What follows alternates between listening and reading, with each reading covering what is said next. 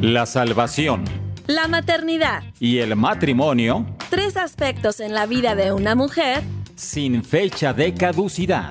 Una revista radiofónica que provee herramientas bíblicas útiles y efectivas para cumplir el propósito para el que fuimos creadas. Y gocemos esta gran labor en la formación y estabilidad de una familia. Sin fecha de caducidad un espacio para colaborar en tu desarrollo personal como hija de Dios, esposa, madre y administradora del hogar. ¡Comenzamos!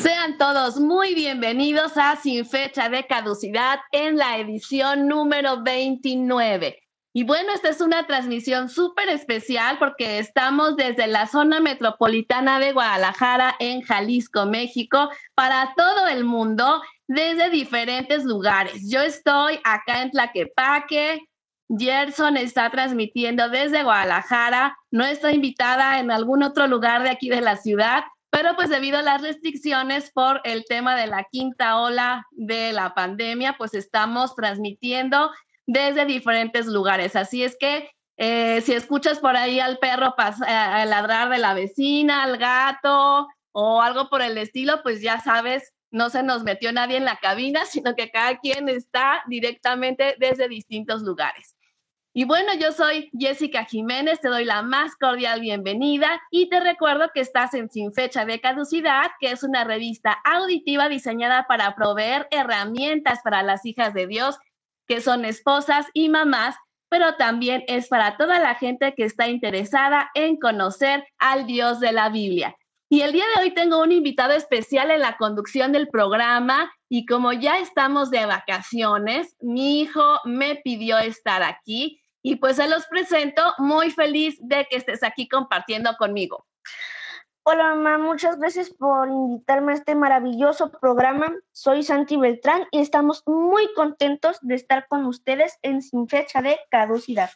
Nos encantará estar en contacto contigo a través de varios medios. Por el WhatsApp más 52 33 21 17 82 97. Esto si nos escribes desde el extranjero. Pero si estás en México, solo marca 10 dígitos 33 21 17 82 97. Otro canal de comunicación es la aplicación de Dun Radio en la pestaña que dice Escríbenos. Seleccionas sin fecha de caducidad y colocas tu nombre, número telefónico y mensaje.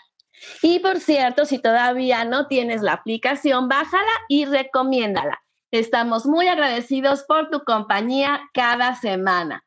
Te recuerdo las redes sociales en Facebook e Instagram. Dale like a Dun Radio. Y yo estoy en Facebook como con Visión de Hogar y en Instagram con mi nombre, Jessica Jiménez Barragán.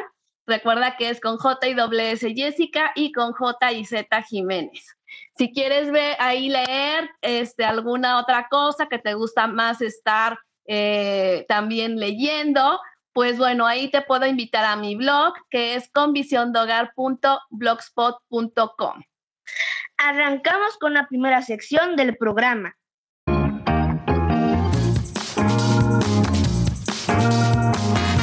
Bienvenidas a la cocina de María. Recetas rápidas, fáciles y nutritivas para escoger la mejor parte.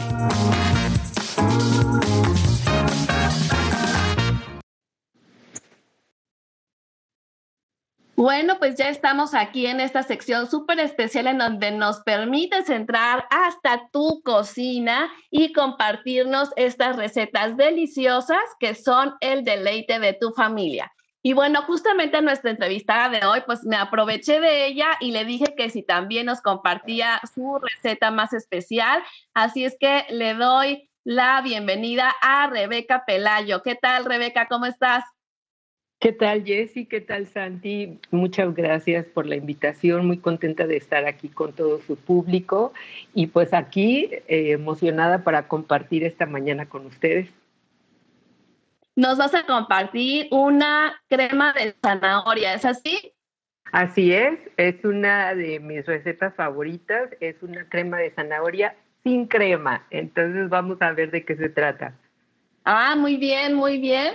Eh, eh, cuéntanos, equipo de cocina, cuántas porciones. Claro, claro que sí.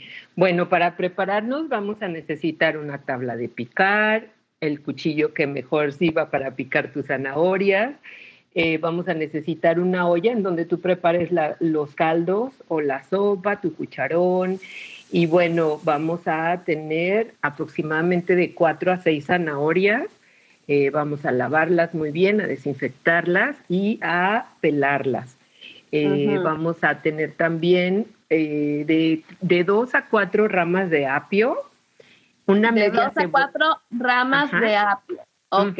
Con todo el tallo, el tallo con la rama. ah, perfecto, las hojitas. Sí, las hojitas con todo y el tallo. Vamos Perfecto. de dos a cuatro, digo de dos a cuatro porque a veces vienen como muy robustas y a veces vienen como más pequeñitas, entonces pues que sean ahí de un tamaño mediano. Vamos a agregar también, Jessie, una media cebolla blanca picada en cuadritos media cebolla blanca picada en cuadritos. Muy bien. Así es. Vamos a tener un pedacito como si fuera la punta de tu dedo de jengibre peladito. Ah, muy bien. Vamos a, ponerle un pedacito de jengibre pelado. Y bueno, nos vamos a dar a la tarea de, eh, mucha gente usa aceite de cártamo o el aceite que ustedes utilicen en casa. Yo tengo muchos años utilizando el aceite de coco que no tiene olor porque ah, eh, es mejor para nuestro cuerpo y no tiene tantas grasas saturadas como algunos otros tipos de aceites. Muy bien. ¿Y no te sabe a? No, fíjate que hay un, un, aceite que viene sin el olor. Ok, ya me acabo de comprar justo un frasco, pero no me he animado a usarlo. Tengo de que vaya a saber a coco. No, anímate. Pero nos tendremos que ir acostumbrando porque según dicen también es el más resistente al calor y que no nos hace daño. Así es, así es, no nos hace tanto daño como las otras que tienen grasas saturadas, que pueden ser peligrosas para el organismo. Entonces, pero si la gente está acostumbrada a guisar con manteca o con el aceite que utilicen en casa, ese está bien.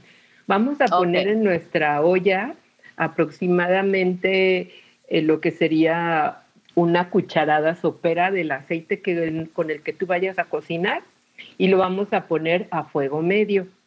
Ajá. Una vez, una vez que ya hemos picado nuestras zanahorias bien finas, nuestra cebolla, el apio y vamos a dejar a reservar el jengibre. ¿De acuerdo? Entonces vamos a poner dentro de nuestra olla en la que cocinamos normalmente nuestros caldos o nuestras sopas, vamos a freír primero por unos un, medio minuto, un minuto, la cebolla hasta que quede blanqueada. Dicen los chefs, yo no soy chef, pero dicen los chefs que blanquear es cuando la cebolla se empieza a poner transparente. Entonces vamos a esperar a que empiece a ponerse transparente, la estamos friendo a, fuego medio y una vez que se pone transparente, entonces vamos a echarle el apio picado. Ajá. Y seguimos revolviendo para que quede homogénea la, la, freída de la, de la cebolla y del apio.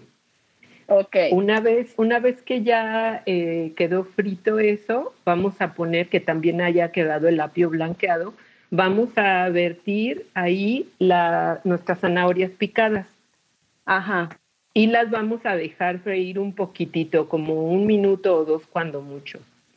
Lo podemos tapar si queremos también para que la cocción de la zanahoria sea un poquito más parejita. Recordemos que la zanahoria es una, es una verdura que nos aporta muchas, muchas vitaminas, tiene betacarotenos, es muy buena para la piel, para la gente que se va a ir a la playa, nos ayuda eh, a proteger también el color de nuestra piel, nos ayuda, es un protector solar también, entonces hay que comer zanahoria antes de irse a la playa. Y bueno, también sabemos que tiene mucha vitamina A y es muy importante para nuestra vista. Entonces, eh, ya que quedó todo, eh, que está ya un poquito como dos minutos que están las zanahorias friendo, vamos a vertir ahí aproximadamente de litro y medio a dos litros de agua. Ajá. y lo vamos a dejar hervir un poquito. Cuando vaya a soltar el hervor, eso se tomará como de 6 a 8 minutos. Y dependiendo también si la estufa sea de, de gas o sea eléctrica, etcétera. Cuando empieza a soltar el hervor, vamos a sacar con una cuchara de estas que sirven como tipo coladera, vamos a sacar las zanahorias, el, el, apio, la cebolla, todo, a dejar solamente el agua ahí adentro, en, en, nuestra olla. Vamos a sacar todo lo que sea sólido y lo vamos a poner en, en la licuadora con mucho cuidado porque va a estar muy caliente. Entonces vamos a, ponerle un chorrito ahí, un chorrito del mismo caldito dentro de la licuadora para que se pueda mezclar y hacer nuestra textura de crema de nuestra sopa. Y le vamos a poner eh, una cucharadita de sal y pimienta al gusto.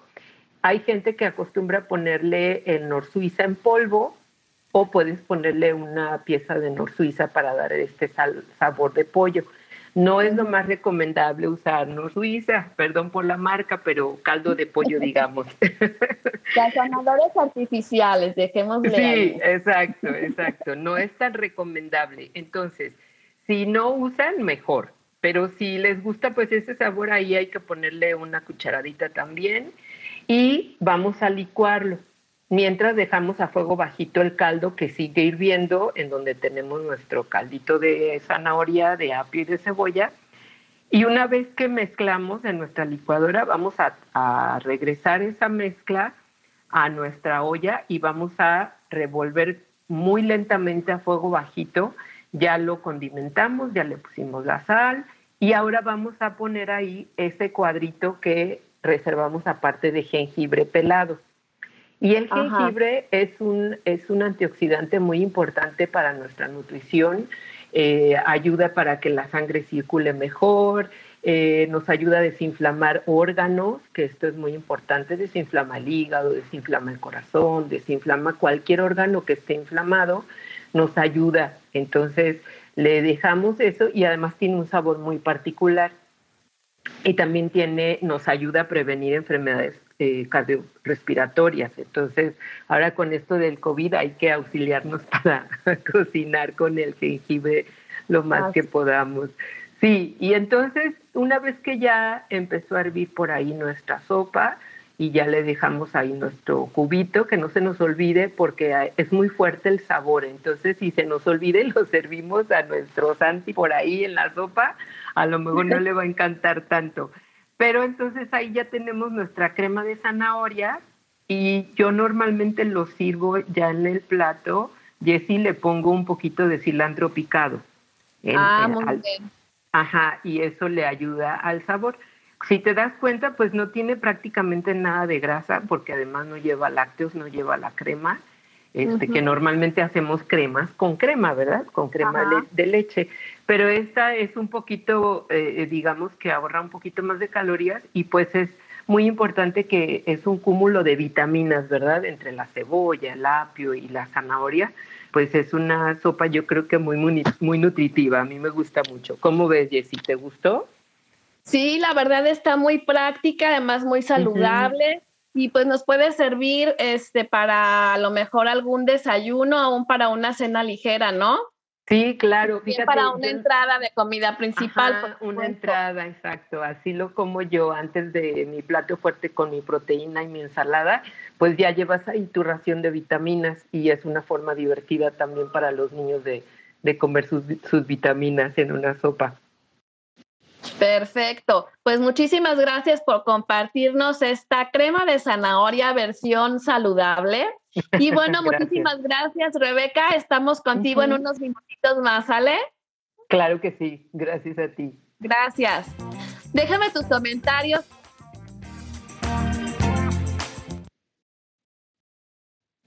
Perdón, me, atravesé, como no estoy viendo a Gerson, este, pero bueno, ahí ya sabe cómo estamos. Déjame tus comentarios por el WhatsApp al más 52 33 21 17 82 97. Nos puedes sugerir un tema, anótate para compartir la receta Y bueno, ya estamos recibiendo aquí mensajes del tío Juan Beltrán desde Zárate, Argentina. Un saludo para su querido sobrino.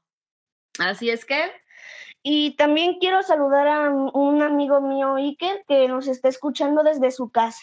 Muy bien, un saludo también a Iker. Y bueno, vamos al motivo de oración semanal. Eh, fíjate que vamos a estar orando en la semana por todos los desastres del cambio climático que tenemos en Europa con una grave ola de calor e incendios forestales por esta causa y aquí en México con la sequía en gran parte del país. Y bueno, aunque son parte del plan de Dios, y lees por ahí los primeros versículos de Mateo 24, pues oremos para que podamos ser responsables con los recursos naturales que Dios nos da y sea un motivo más para hablar de las buenas noticias del Evangelio y que haya corazones dispuestos a escuchar su palabra. Vamos ahora al estudio bíblico de la emisión El Internet en la familia. Muy bien, vamos a dar una introducción. En estos tiempos, no necesitamos aparatos grandes y establecidos en un lugar para estar en la red. Antes teníamos que estar en una oficina, en una PC que tuviera conexión a Internet, pero ahora no. Ahora podemos andar en la calle y tenemos acceso a Internet por medio de nuestros celulares, ¿no? Somos millones de personas quienes tenemos equipos con acceso en la palma de nuestra mano por medio de los aparatos móviles. ¿Sabías que tocamos el teléfono celular un promedio de 2.617 veces al día? Y esto puede incrementar más si eres un usuario intenso, según calificó el artículo que estuve consultando para este fin. Y aquí dice que esto significaría 18 mil veces a la semana. Es decir, casi un millón de veces al año que nosotros estamos ahí eh, tecleando nuestro teléfono. Así es que esto es suficiente para que todos estos deslizamientos, golpes, arrastres y movimientos rápidos se sientan tanto como programados como ya los hacemos en forma natural y automática. Estos datos los sacó el The Washington Post. Y bueno, además del tiempo que las personas de 16 a 64 años de edad invierten diariamente en redes sociales, tras la pandemia se ha incrementado igualmente el tiempo que ocupan navegando en Internet en general, así como el tiempo ocupado en servicios de streaming de música. Y bueno, aquí te voy a decir en los resultados de este estudio. El tiempo que pasamos en Internet es de 6 horas con 55 minutos diarios. En ese, de ese tiempo pasamos en redes sociales 2 horas con 29 minutos, en servicios de streaming de música 1 hora con 34 minutos, en consolas de videojuegos 1 hora con 14, que la verdad me parece una cifra muy conservadora, viendo televisión tres horas con 29 minutos. Y bueno, se dice que mientras más joven es una persona, mayor será la cantidad de horas que pasan en las redes sociales. Se estima que los adolescentes pueden pasar hasta nueve horas diarias en línea, de las cuales al menos el 30% es destinado para interacciones en redes sociales y el 60% del, del tiempo es desde su teléfono móvil. Un dato importante dentro de todo este comportamiento lo apunta el Global Web Index, y es que este incremento es casi en su mayoría responsabilidad de los llamados usuarios pesados, que son las personas que usan las redes sociales por más de cuatro horas diarias, que ahora con la crisis sanitaria han aumentado aún más el tiempo que pasan en ellas.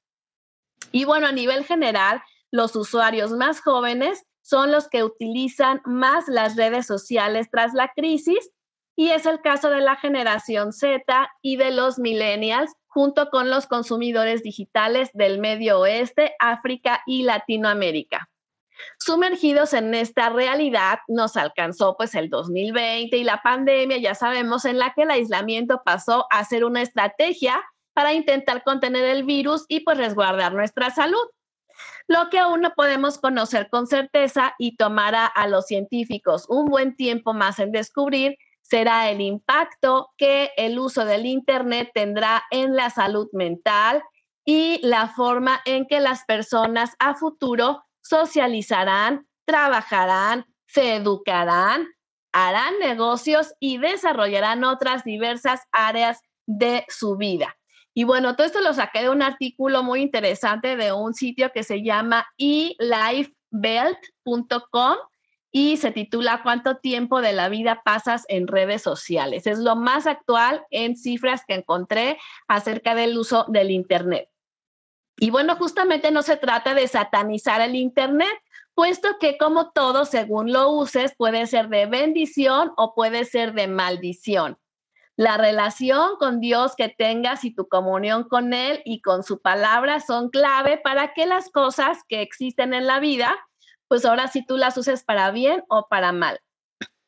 Y bueno, justamente, por ejemplo, no podríamos estar en un radio porque pues es una plataforma por internet y pues para sacar un permiso de una radio tradicional, pues es muy difícil, por lo menos aquí en México, y más si tratamos cosas de la palabra de Dios. Así es que el Internet ha sido un gran recurso para poder estar predicando y hablando acerca de las buenas nuevas y de la Biblia. Entonces, nuestra comunicación para el programa, ahorita que estamos un poco restringidos ahí en las instalaciones, pues no lo hubiéramos podido hacer tan fácilmente, ¿verdad? Ahora, también por ejemplo, este, ahora en la pandemia, más que nunca, nosotros estuvimos viendo en las redes sociales, bueno, inundadas del Evangelio, con un montón de eh, reuniones de oración ahí transmitidas, eh, o estaban con cultos por internet, un montón de versículos. Entonces, a mí eso me emocionaba muchísimo, el que fueron medios también para poder estar predicando de la palabra y algunas iglesias incluso que no tenían tecnología, pues estuvieron ya metiéndose a ella para poder alcanzar a más personas que aún no podían salir de casa. Y algunas pues ya continuaron con la tradición, aunque ya podemos salir un poquito más, pero pues ya está ese recurso ahí de que sabes que por cualquier estornudo que por ahí tengas, pues mejor te quedas a ver eh, todo lo de la iglesia desde tu casa. Así es que eso está muy, muy bien. Y bueno, pues sí o sí tuvimos que entrar al Internet para poder sobrellevar nuestras vidas de una manera lo más normal posible. Desde los abuelos, yo por ejemplo nos agarró el cumpleaños de Santi muy recientemente de que nos encerraron a todos. Así es que tuve que hacer mi primera compra en línea, de que pues, le compré unos libros y la va llegando súper rápido, lo con envío gratis. Y pues la verdad estuvo muy bien. ¿Tú qué puedes decir al respecto de cómo te fue con la tecnología y la pandemia? Pues para mí fue un salto de estar en la escuela, estar en la casa, fue difícil por cierta manera, pues porque tú estás acostumbrado a estar ahí, pero también puedes perder mucho la atención en el internet fácilmente. Pero también fueron cosas buenas porque pues pude estarme contactando con mis familiares, con mis primos, le, tuve que enseñar a mis abuelos a cómo entrar a Zooms, a videollamadas, pero para mí fue una bendición porque pude estar en contacto con muchos amigos y seres queridos. Muy bien. Así es que justamente, bueno, en la Biblia no vas a encontrar, ten cuidado con el Internet y las redes sociales porque pues obvio no existían. Pero para estos temas contemporáneos hay principios bíblicos que usamos como base de la vida cristiana y te voy a mencionar algunos versículos. Dice Efesios 5, 15 al 17. Mirad pues con cuidado cómo andéis, no como necios, sino como sabios, aprovechando bien el tiempo, porque los días son malos. Por tanto, no seáis insensatos, sino, entendidos de cuál es la voluntad del Señor. Así es que aquí es una invitación a ver cuánto tiempo pasamos en las redes sociales y haciendo qué, ¿verdad? Porque si estás escuchando de un radio y nos estás oyendo a nosotros, pues qué padre, compártenos. Acuérdate que estos programas pueden servir también como para el discipulado. Así es que si estás oyendo de un radio, pues qué padre. Pero si estás leleando, haciendo cualquier otra cosa, pues bueno, cuida tu tiempo de recreación y a ver qué estás haciendo y cuánto tiempo. Sé muy sabio en el tiempo que usas. Otra es, todo me es lícito, pero no todo me conviene. todo me es lícito, o sea, permitido, pero no todo edifica. No todo te sirve para crecer eh, intelectualmente, espiritualmente. Esto viene en Primera de Corintios 10, 23. Luego, me negaré a mirar cualquier cosa vil o vulgar, detesto a los que actúan de manera deshonesta, no tendré nada que ver con ellos. Esto viene en Salmo 101.3 y aquí es una determinación del autor de hacer un pacto con sus ojos de cuidar lo que ve. Así es que si en aquellos tiempos que no había tecnología cuidaban lo que veían, pues nosotros más, ¿verdad? Y por último, dice, por tanto, ya sea que coman o beban o que hagan otra cosa, háganlo todo para la gloria de Dios. Esto viene en Primera de Corintios 10:31. Así es que a cualquier otra cosa que hagamos, pues siempre tengamos en cuenta que es para Dios. Y bueno, no debemos echar en saco roto las empresas detrás de las redes sociales, las diseñan y las ajustan para impactar la forma en que actuamos, llevándonos a pasar más tiempo en ellas compartiendo más cosas y gobernando nuestra atención al hacerlas adictivas. Y ellas están básicamente detrás de nuestros corazones. Reflexiona cuánto tiempo estamos entretenidos en un mundo digital y cuántas horas en la vida real interactuando en vivo con personas. Antes de presentar a nuestra invitada, vamos a la primera pausa musical del programa con una melodía de NTX Wave. Aprovecha por escribirnos por la aplicación de Dun Radio o por el WhatsApp 3321 17 82 97. Estamos en Dun Radio en la revista auditiva de Sin Fecha de Caducidad.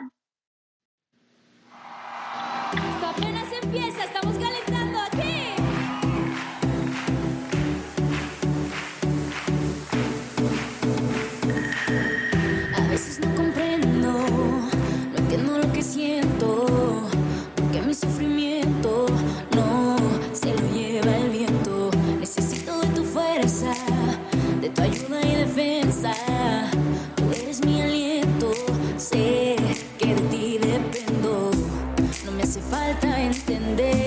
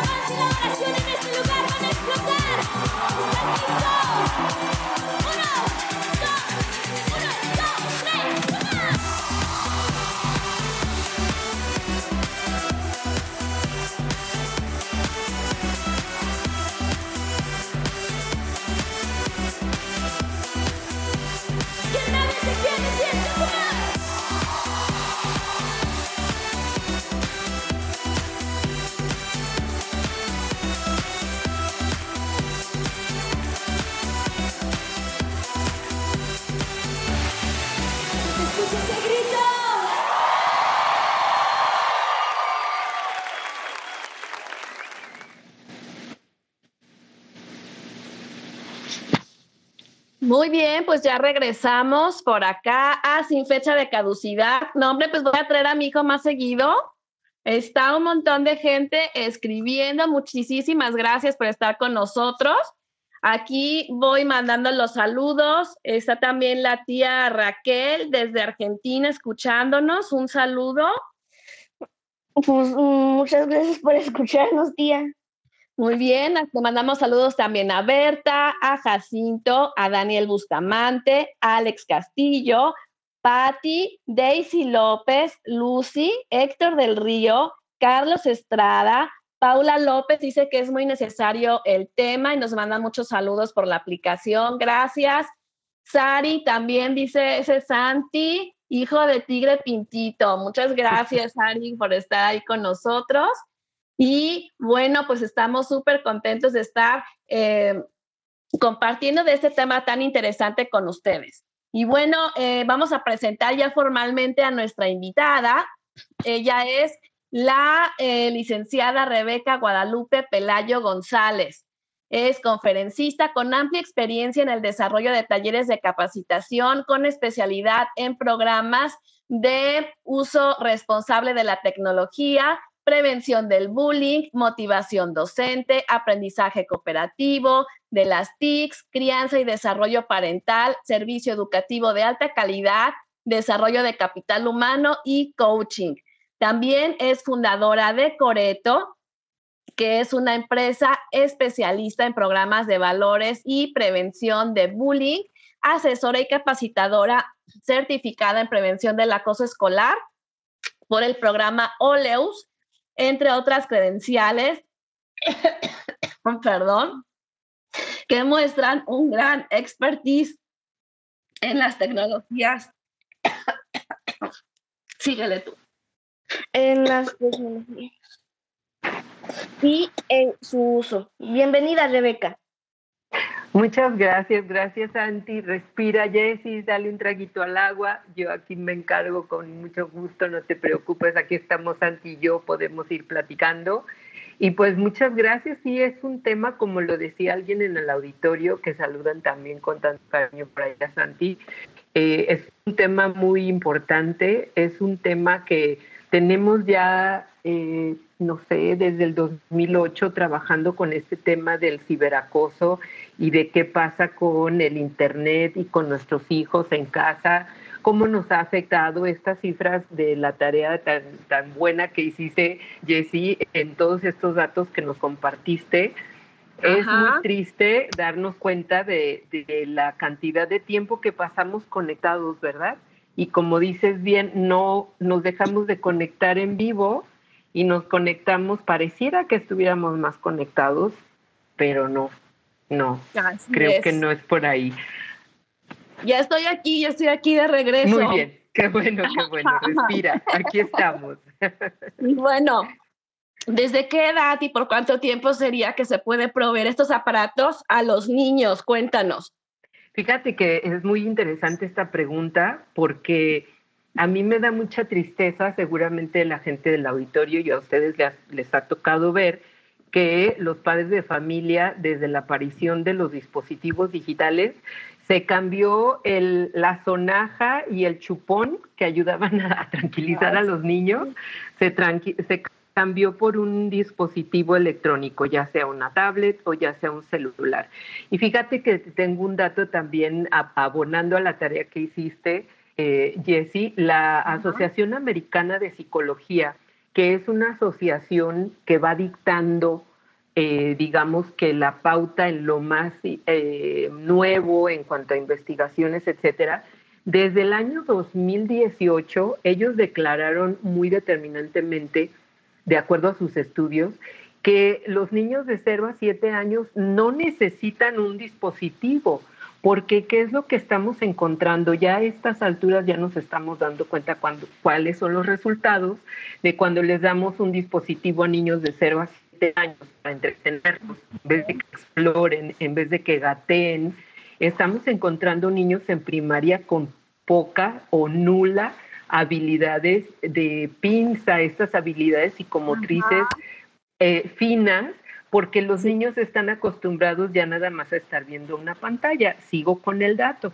De 8 a 10 años, los niños ya pueden utilizar un dispositivo sin internet, es decir, estas aplicaciones que los papás muy hábilmente les descargan en los dispositivos a los hijos para que puedan jugar, pero estamos hablando niños de 8 a 10 años, quiere decir que estos niños podrán estar entre segundo y cuarto, quinto de primaria, cuando apenas les proporcionemos un dispositivo para jugar de media hora a una hora al día.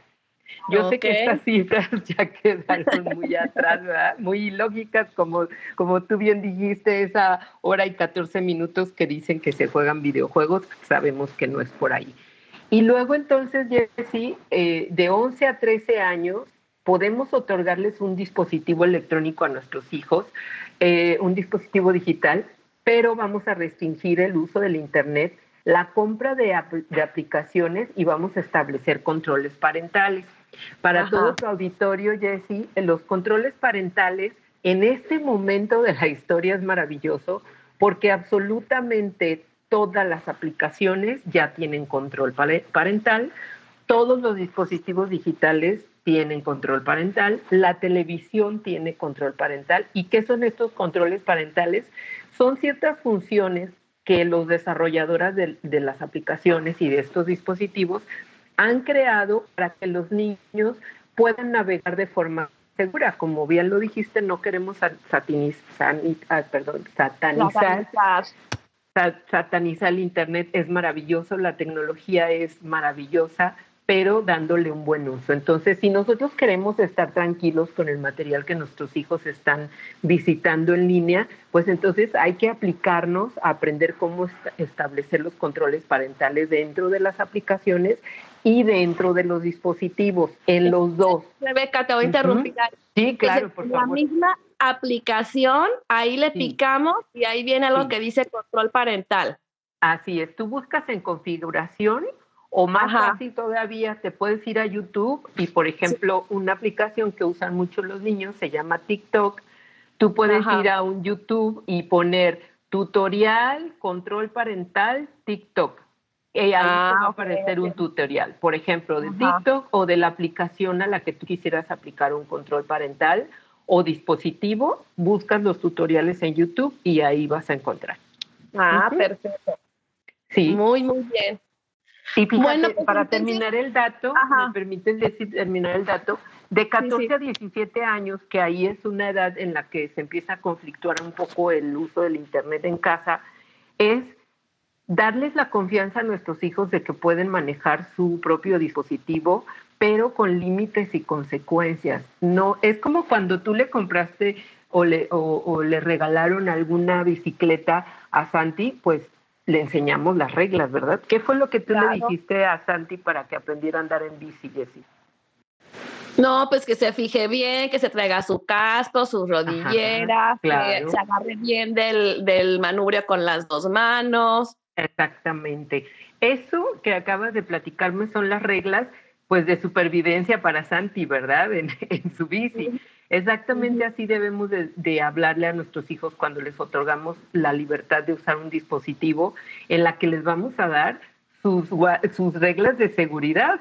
Es decir, cuando encuentres un material que te hace sentir incómodo, vas a platicar conmigo, el dispositivo no se usa en áreas privadas de la casa, se cargan en un área pública para toda la familia, etcétera, ¿no? Entonces hay ciertas reglas y, eh, límites y consecuencias que debemos de también aplicar cuando, cuando les regalamos o compramos un dispositivo. Y justamente, eh, bueno, si te fijas, ya nos quedan 20 minutos. sí, hablamos mucho, este, Resulta que este, vamos a irnos un poquito así como más específicos con lo siguiente aún. Eh, mi estimado productor, nos vamos a saltar este, era lo mejor la canción, pero bueno, ahí te, te, vamos avisando.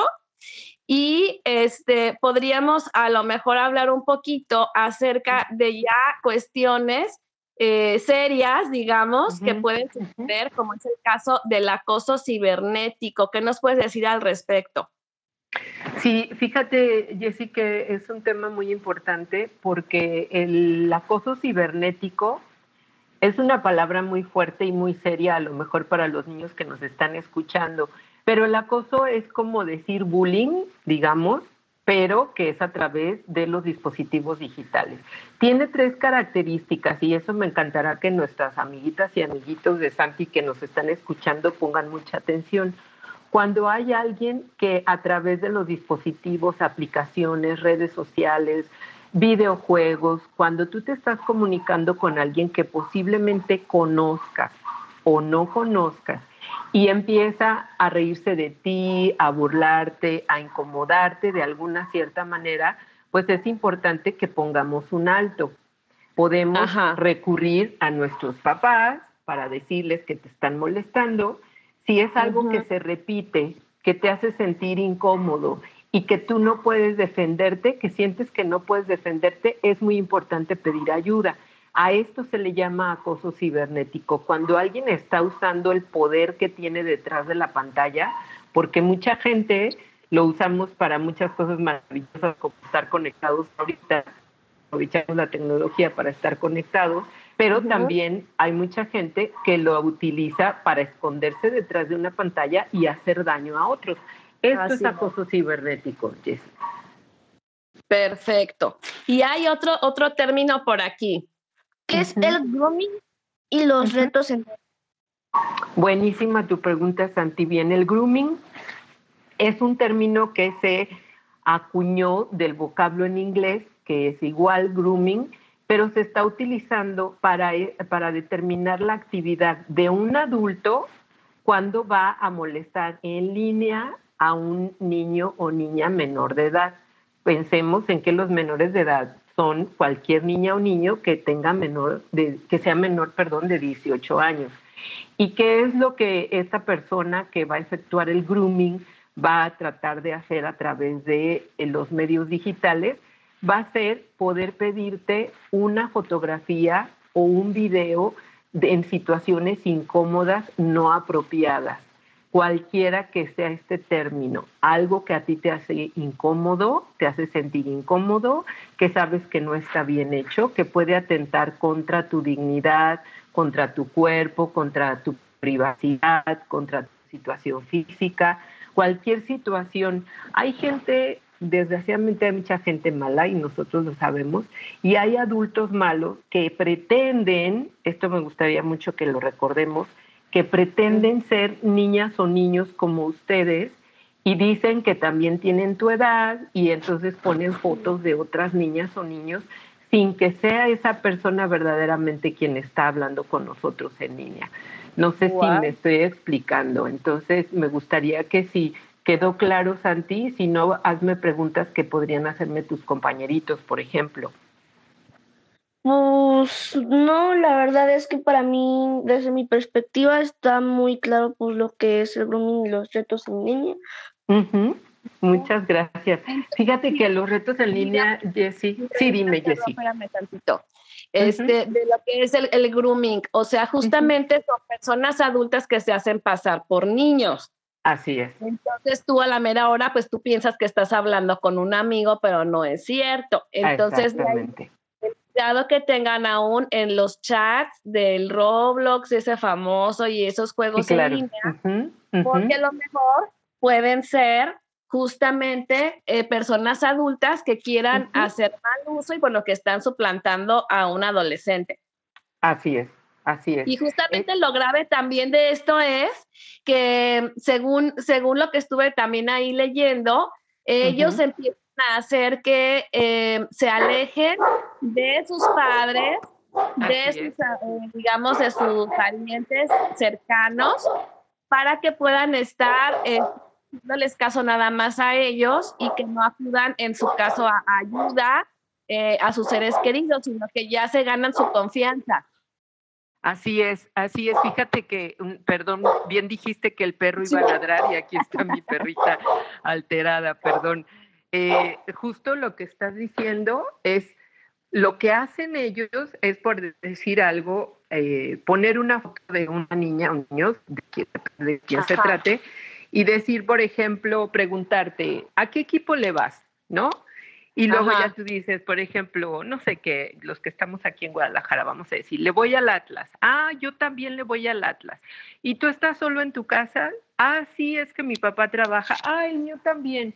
¿Y tu papá qué hace? Y entonces como sonaría a que fueran niños, empiezan a dar información de forma muy natural y tenemos que recordar que no debemos de proporcionar ningún tipo de información en línea ni en los videojuegos, ni decir dónde vives, ni en qué colegio vas, ni siquiera hablar de los nombres de tus papás, tampoco proporcionar tu edad. Cuando los niños, yo entiendo, Jessy y Santi, que es muy como natural poder jugar en línea con que, personas que no conoces. Yo no lo recomiendo, pero sé que muchos niños y niñas sí lo hacen porque es divertido pero no tienes que entablar una conversación con ellos, simplemente puedes jugar, eso sí puedes hacer, jugar pero no ponerte en riesgo, porque en el momento en que entablamos una conversación podemos comenzar a estar en situaciones de riesgo. Perfecto, y bueno, vamos a dar salida a algunas llamadas que estamos recibiendo. Edgar Beltrán, mi marido y, y papá de Santi, y amigo tuyo, pues nos manda felicitar y manda saludar a los tres. Gracias.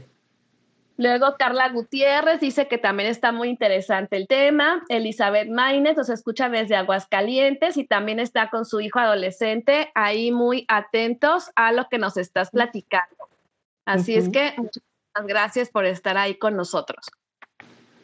Sí, gracias, gracias a todos. Tomemos un respiro ante esta interesante información y vamos a la siguiente pausa musical.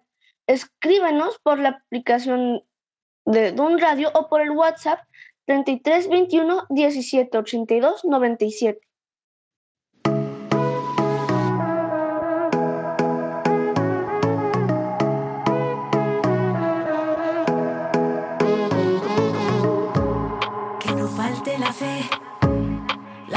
por oír, oír la palabra de Dios, refrigerio su voz, que no falte la fe.